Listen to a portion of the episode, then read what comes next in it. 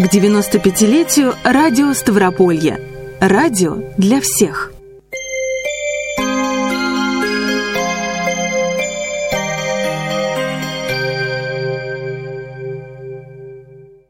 В эфире программа «Радио для всех». У микрофона Аждаут Ибрагимов.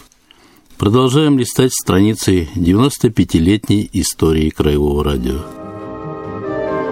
Радио называли, да и сейчас нередко называют чудом 20 века, а 50-е, 60-е, 70-е, 80-е годы – золотым временем радио. Ни одно средство массовой информации огромной страны Советского Союза не могло похвастать такой аудиторией, какая была у радио – так было, естественно, и в нашем крае.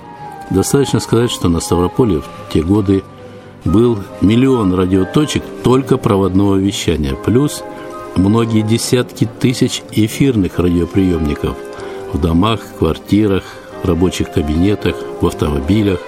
Радио слушали весь наш край и приграничные районы соседних регионов. Аудитория около 5 миллионов человек, при том, что население края меньше 3 миллионов. В середине и особенно в конце 80-х на передовой позиции вышло телевидение. Помните, персонаж известного фильма «Москва слезам не верит» говорил, через 20 лет не будет ни театра, ни кино, ни газет. Будет только одно сплошное телевидение. Ошибся парень в своих прогнозах.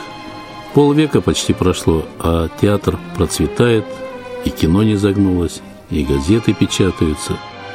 Телевидение, да и радио тоже активно развиваются, они по-прежнему востребованы, имеют огромную зрительскую и слушательскую аудиторию, хотя, что называется, в затылок им дышат интернет, социальные сети. Однако вернемся к краевому радио 60-х, 80-х годов – не соглашусь, что тогда в стране был застой. Какой же это застой, если строились огромные заводы и фабрики, электростанции, аэродромы и космодромы, прокладывались тысячекилометровые железнодорожные магистрали и автомобильные дороги, на карте страны появлялись новые поселки и целые города. Миллионы семей ежегодно справляли новоселье в новых домах Квартиры, напомню, государство предоставляло им бесплатно. Наш край был далеко не последним в этих добрых созидательных делах, а в сельском хозяйстве, в производстве сельхозпродукции, продуктов питания, так вообще был в первых рядах. И ставропольские радиожурналисты не только в краевом эфире, но и всесоюзном рассказывали о самоотверженной работе хлеборобов, животноводов, овощеводов, садоводов и других сельских тружеников, об их достижениях и победах, проблемах и недостатках. И главным нашим сельхозником был Григорий Григорьян. Он руководил редакцией народного хозяйства, так официально назывался отдел передач на сельскохозяйственные темы. Удивительно – горожанин чуть ли не в десятом поколении, выпускник факультета журналистики Московского государственного университета Григорий Григорьян, что называется, душой и сердцем прикипел к селу, на всю жизнь полюбил его, восхищался селянами, уважал их тяжелый труд, воздавал хвалу рукам, что пахнут хлебом. Нет в крае села, поселка, станицы, хутора, аула, где бы не бывал Григорий Акопович. Районные начальники, председатели колхозов, директора совхозов не всегда знали, с чем и зачем едет к ним известный, авторитетный, уважаемый журналист Григорян. Как тогда говорили, едет из края, чтобы рассказать всему Ставрополю о трудовых достижениях района или хозяйства, или наоборот, тревожное письмо позвало его в дорогу в отдаленное село, где неладно что-то, начальство колхозное или районное обижает селян – Жди тогда острого критического репортажа в эфире, на который немедленно отреагирует руководство края. Держись тогда, районный начальник, спасибо, если выговором отделаешься. Да и сельский глава, которому, может, придется искать другое место работы. Обижались, конечно, начальники, но это их проблемы. Не смейте обижать человека труда, солдатскую вдову или сельскую учительницу. Тысячи и тысячи километров по родным ставропольским просторам намотал на колеса редакционный УАЗик. Григорян был постоянно в дороге, застать его в редакции было непросто. То осенняя посевная, то весенняя, то заготовка кормов для животноводства, зимовка скота и, конечно, жатва хлебов. Главная страда года, ведь хлеб всему голова. К жатве весь наш коллектив готовился как к большому празднику и напряженнейшей работе. Журналисты определяли э, адреса и маршруты своих командировок, вооружались справочными материалами, которые понадобятся при подготовке оперативных репортажей с хлебных полей – Инженеры проводили профилактику переносной аппаратуры, механик, водители, готовили машины к дальним марш-броскам, не дай бог, если движок застучит в самое неподходящее время, это срыв редакционного задания, не выдача в эфир запланированного материала, то есть ЧП. Но такого у нас практически не было. Ну, э, если и было, то э, очень редко. Выезжали на жатву мы на несколько дней и работали во многих районах. Выезжали целой бригадой, называли ее выездной редакцией. Главным был, конечно, наш сельхозник, руководитель редакции сельскохозяйственных передач Григорий Григорьян. Он рассказывал непосредственно о трудовых делах хлеборобов, о том, как идет жатва, как переводится зерно с поля на таказ, тока на элеваторы и так далее. Следующий очень важный член бригады, представитель общественно-политической редакции. Понятно, он повествовал о лидирующей роли коммунистов на жатве, о партийном руководстве уборочной кампании, об организации социалистического соревнования, его победителях и тому подобное. Третьим был журналист из литературно-музыкальной редакции. Его задачей было рассказывать в эфире о том, как в короткие минуты затишья, отдыха механизаторов на Кульстаны, а иногда прямо на поле, приезжали колхозные и районные коллективы художественной самодеятельности. Задорными частушками вдохновляли хлеборобов на трудовые подвиги, задушевной песней напоминали им о родном доме, где их ждут и любят, скучают. Механизатор это бывало и по много дней домой не могли попасть. Страдажа передохнул маленько и снова заштурвал комбайна. И все эти готовившиеся от души материалы срочно с места события попутными или предоставленными районными начальниками машинами, таких же средств связи, как сегодня не было, отправлялись в Ставрополь, там оперативно обрабатывались нашими режиссерами и редакторами и выдавались в эфир. Вот такая была по-настоящему во всех отношениях горячая и очень интересная работа. Давайте послушаем вот один из таких репортажей с хлебного поля. В тот раз в составе выездной бригады были журналисты Григорий Григорьян, Николай Шибалков и Юрий Куликов. Вот она, последняя несжатая полоса. Здесь уже нечего делать двум комбайнам. Остался последний. А до этого на 400-гектарном поле, не побоимся этого слова, действовала целая армада степных кораблей. Тридцать. И каждый из них, сделав свое дело, постепенно покидал загонки и отъезжал к лесополосе, в тень. Стояла обычная для левакумья жара, под 35. Но люди не покидали этого последнего поля, где завершалась жатва. Хотя они очень устали, хотя многим из них очень хотелось прилечь тут же, в тени лесополосы, и отдохнуть за все те дни и ночи, которые были заполнены напряженным трудом. Ведь каждому хочется видеть собственными глазами, что обмолочен последний метр волка. В кузов автомашины выгружен последний бункер зерном – все с затаенной гордостью и нескрываемым волнением наблюдает за этим событием. Не скроем, и мы, корреспонденты радио, присутствующие на этом знаменательном событии, тоже волнуемся и радуемся. Ведь совхоз «Октябрьский», где включены наши микрофоны, уже давно одним из первых края рапортовал о том, что первая заповедь перед государством выполнена. Но поток зерна на Буденовский хлебоприемный пункт не уменьшился. Хозяйство, носящее имя «Октября», решило порадовать родину в юбилейном году полновесным караваем. О чем сейчас мысли этих обожженных солнцем людей, ожидающих долгожданной минуты окончания жатвы?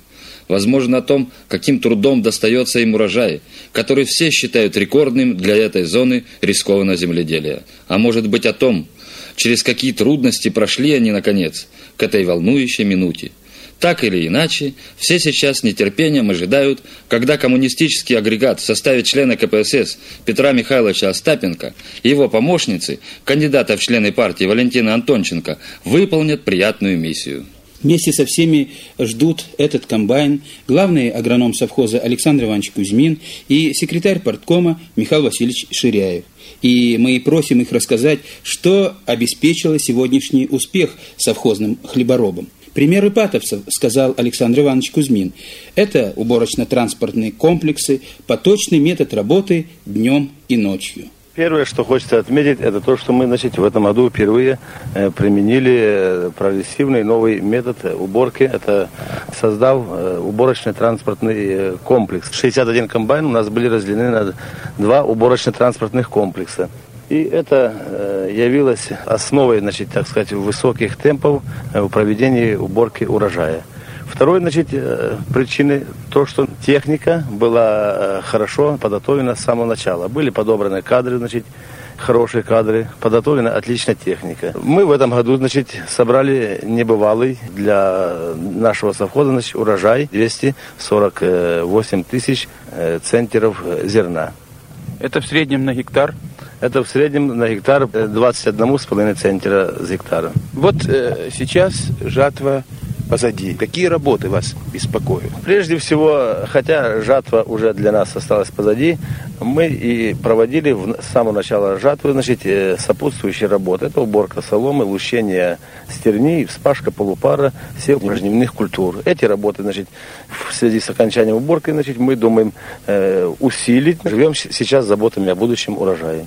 Отличных результатов добилось звено возглавляемое молодых Виктором Михайловичем, которое претендует на краевой кубок «Золотой колос», которое каждый член этого звена намолотил уже на сегодняшний день свыше 10 тысяч центнеров зерна на один комбайн. И это... вот это звено, если суммировать э, весь хлеб, который они намолотили, сколько получается? Вот, пожалуйста, такой результат. Общий валовый сбор зерна по нашему совхозу составляет свыше, как уже сказал главный агроном, свыше 24 тысяч тонн. И звено молодых убрало и намолотило 4 тысячи тонн хлеба намолотило. Это, надо сказать, существенный кусок в общем каравае совхозного хлеба. Это был фрагмент репортажа выездной редакции Краевого радио на уборке урожая в совхозе Октябрьский Левакумского района. Запись 1977 года. Вы, наши уважаемые слушатели, наверное, обратили внимание, что в этом репортаже упоминался ипатовский метод уборки хлебов. Люди старшего поколения наверняка помнят, как тогда он гремел на всю страну. Думаю, и им, и нынешним поколениям ставропольцев интересно знать, как в те советские партийные годы э, рождались инициативы трудящихся, в частности, ипатовский метод.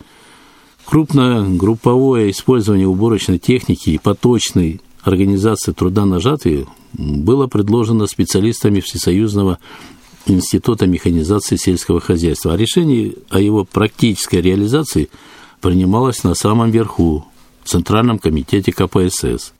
С легкой руки секретаря ЦК по сельскому хозяйству Федора Давыдовича Кулакова в начале 60-х годов, он проработал у нас несколько лет первым секретарем крайкома партии, место проведения эксперимента было выбрано заранее – Ставропольский край.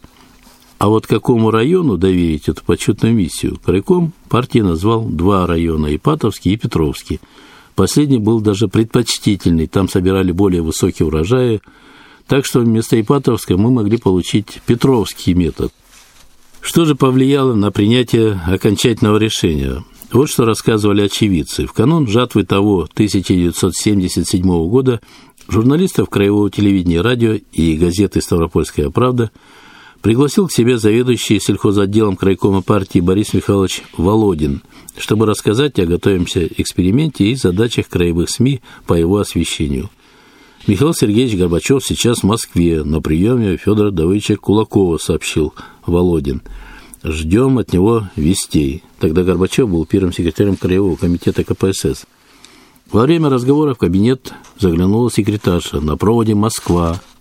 Через пару минут улыбающийся Борис Михайлович вернулся в свой кабинет с ответом на интересующий всех вопрос. Решение принято. Ипатовский ну а главным аргументом в пользу Ипатовского района послужило то обстоятельство, что там более подходящий рельеф местности для крупногруппового применения уборочной техники, есть где развернуться. И севообороты там попроще преобладают зерновые. Так вот и родился ипатовский метод, который вскоре прогремел на всю страну. Практически из всех регионов Советского Союза и даже из-за рубежа приезжали к нам на Ставрополе посмотреть своими глазами, что же это такое. А первый секретарь Ипатовского райкома КПСС Виктор Калягин стал героем социалистического труда.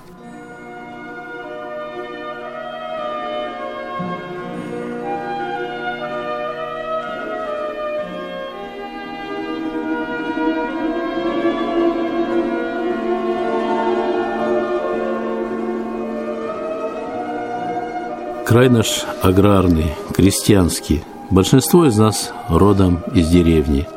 Хотя многие давно уже горожане, мы знаем, как достается хлеб, как тяжел, особенно в те годы. Труд тракториста, комбайнера, чабана, пастуха, доярочки. В 4 утра уже на ферме, и так каждый день без выходных и праздников. В центре нашего журналистского внимания главным героем наших передач был человек труда – ни чиновники, ни менеджеры, ни звезды шоу-бизнеса, правда, тогда и понятия такого не было. Мы уважали людей труда, должное им воздавали и общество, и государство. Я надеюсь, вы не упрекнете меня, не обвините в нескромности, если, продолжая тему освещения на краевом радио сельского хозяйства Ставрополя, жизни и работы сельских тружеников, я предложу вам послушать небольшой фрагмент моего очерка о старшем чабане колхоза «Колос» Петровского района, героя социалистического труда Михаиле Булавине. С этим незаурядным, интереснейшим человеком трудной и счастливой судьбы я встретился в далеком уже 1984 году.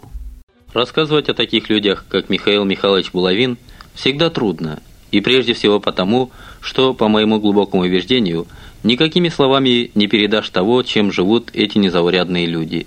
Их надо видеть в деле, жить и работать рядом с ними, делить с ними все радости и горести.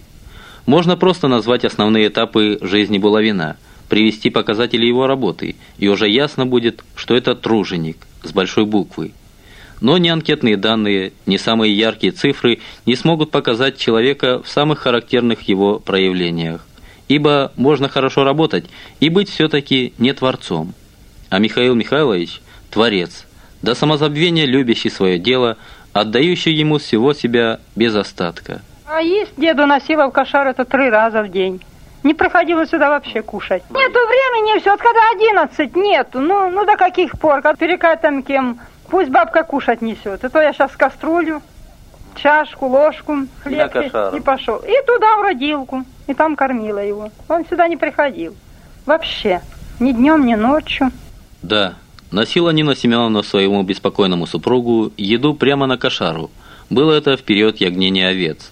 Не мог Михаил Михайлович ни на минуту оставить в это горячее время свое рабочее место. Не позволял себе. И так каждый год, уже 28 лет. Жизнь Булавина легкой никак не назовешь. Судьба не раз жестоко испытывала его на прочность. Все было хорошо. Да беда пришла, как всегда, нежданно, негаданно. Попал Булавин со своей отарой под сильный град, перемерз. Овец-то спас, а себя не уберег. С диагнозом инфаркт миокарда доставили Михаила Михайловича в краевую больницу. А вышел он оттуда через пять месяцев инвалидом второй группы. Год не работал. Больше не выдержал, пришел к бывшему в то время председателем колхоза Николаю Андреевичу Сытникову и заявил. «Не могу я так, Николай Андреевич. Хочу вернуться в овцеводство». Он был даже радостный в этом отношении. Вы пойдете, это Зубенко, она была одна из отстающих отаров по нашему колхозу, которая мало получала ягнят, мало шерсти. Не получали это работники их Чебанской брат дополнительные оплаты, значит, и, ну, я туда был прислан 1 января 79 -го года. Ну, когда приступил, это как помощник Чебана, он был старше Чебана, взялся за это дело, значит, и сразу в 79 году получили по 140 стомат. То есть вышли в районе на первое место сразу. И настрелили шерсти по 9,2 килограмма шерсти в зачете. В результате вот этой работы, значит, вот Чабанская бригада, значит, за 79 год, значит, каждый член бригады получил одной дополнительной оплаты по 2500 рублей. То они не получали ничего, то сразу, значит, да. Проработал я 4 месяца, вот, коллектив Чабанской бригады увидел это, что это сдвиги есть, значит, ну, и стали настаивать, чтобы поставили это, меня как старшим чабану на этой атаре. Я привык как-то вот с детства, значит, в этом овцевозе, что вот иду вот это, ну, вот возле мне всегда вот как-то жалко, понимаете, вот стараюсь так вот ее напасть, чтобы она всегда, ну, была сытая, значит, а раз она сытая, она всегда будет спокойна. Если главный зоотехник там планируете, там, что поскольку, значит, там сено по полкилограмма и 300 грамм фуража, значит, и силоса по 3 килограмма. А чабан, сама фигура на данной таре, он то должен ее распределить правильно. А кому дать вот эти, чтобы неравномерно получилось, что 300 грамм фуража это всем подряд. А мой койкому надо дать и 500 грамм, мой койкому надо дать 600, а кому и 100 грамм дать. То есть зависимо это от поголовья. Распределяй так, чтобы по упитанности, по содержанию. Вот тогда она всегда и ровная отара. Вот, пожалуй, и все на сегодня. Это были штрихи к портрету времени. Замечательного времени золотого века краевого радио 60-х, 80-х годов 20 века. Среди тех, кто рисовал эти штрихи, был и ваш корреспондент Аждаут Ибрагимов. Прощаюсь с вами, друзья. Всего вам самого доброго.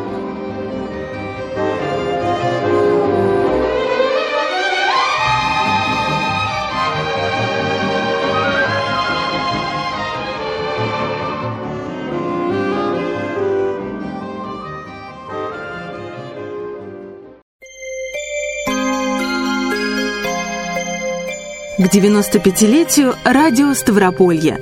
Радио для всех.